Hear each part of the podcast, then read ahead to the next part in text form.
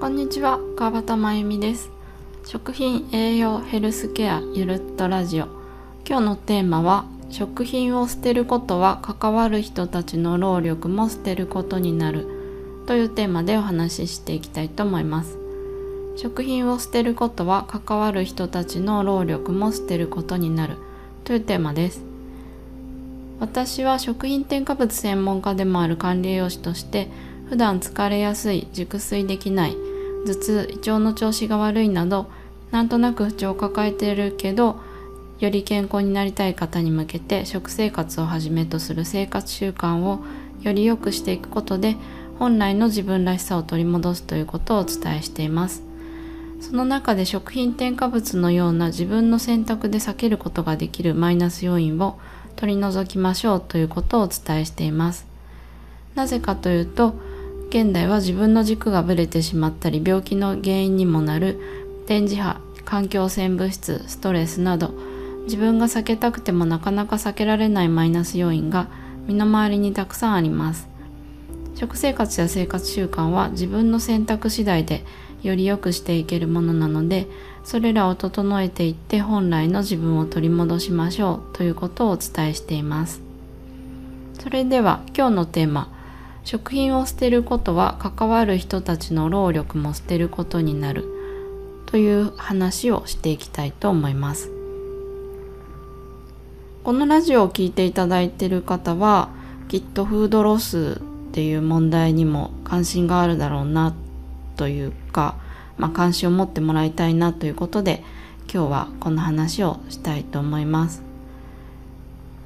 えっとですね最近あのオリンピックの関係で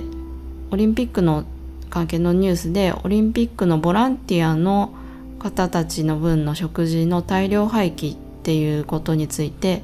問題になってますよね。今は解消されたのかちょっとよくわからないですけどもそのニュースに関してですけどもちょっと見てみたら1万食のうち4,000食分をだいたい廃棄していたということでした。で、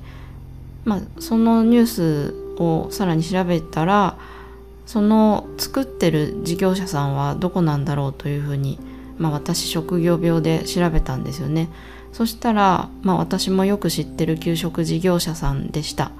で多分その会社のプロジェクトの担当者がすごいまあやるせない思いというか悲しんでるなというふうに思ってでまあ私の経験からもちょっとこの話をしたいなと思ってちょっと話をさせていただきます。で私はですね前に、まあ、ずっと前なんですけどもお弁当とかの製造工場の開発をやっていたんですよね。開発と品質管理っていう仕事をやっていてでその時にまあビッグプロジェクトが来たんですよね。セブンアイ・ホールディングスか。のその会社のおせちを作るっていう風なことを、まあ、私が働いてた会社で請け負ってでそれの製造責任者みたいな製造監督みたいなことをやったんですよね。その当時20代前半ぐらいでしたけど。でその経験からシミュレーションというかその経験から考えるとこんな感じで結構たくさんの人が関わってるっていうことをちょっとお話したいんですけどもまずですねそういうプロジェクトが来ると、まあ、専用のメニューを作りますねそのために。で今回のオリンピックの場合も多分そのオリンピックのボランティアさん向けに専用のメニューを作ってでそれに対してのレシピを作ったと思うんですよね。まあ、私がおせちのそのプロジェクトをやった時はまあ、そのおせちがフレンチ料理のおせちだったのでフレンチのシェフが全部メニューを作ってレシピを作ってっていうことでそれでまあその専用のメニューレシピができている状況になってから、まあ、食中毒が起きないように菌検査をたくさんしていってであとその食品に貼る表示ラベルも作って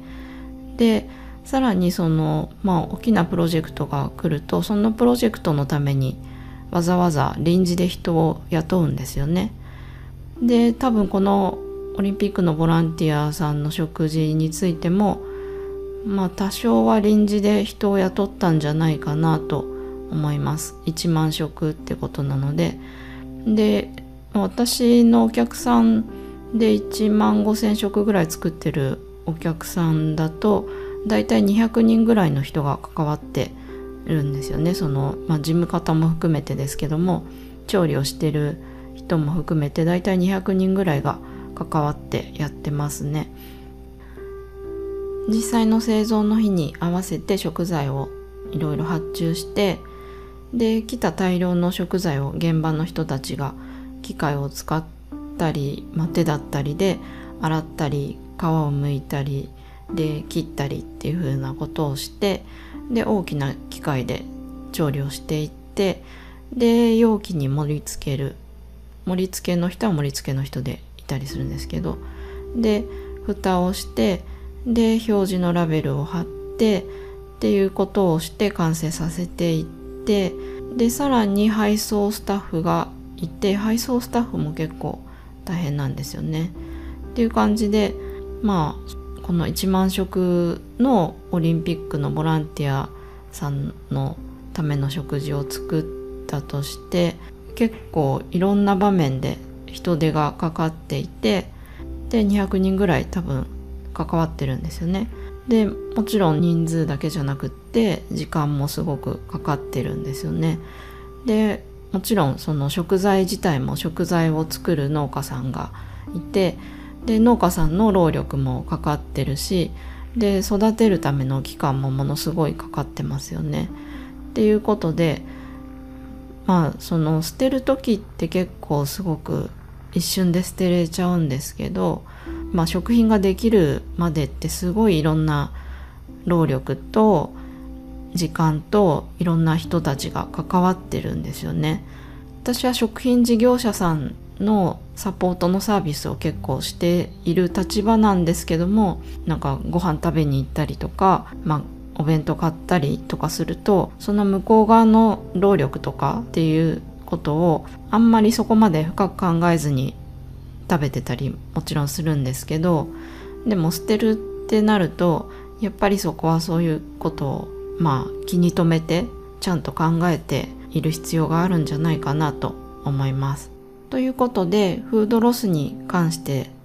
今日は話させていただいたんですけども、まあ、私もいろいろ気をつけなきゃなっていうところもありますし、まあ、これ聞いていただいてる皆さんも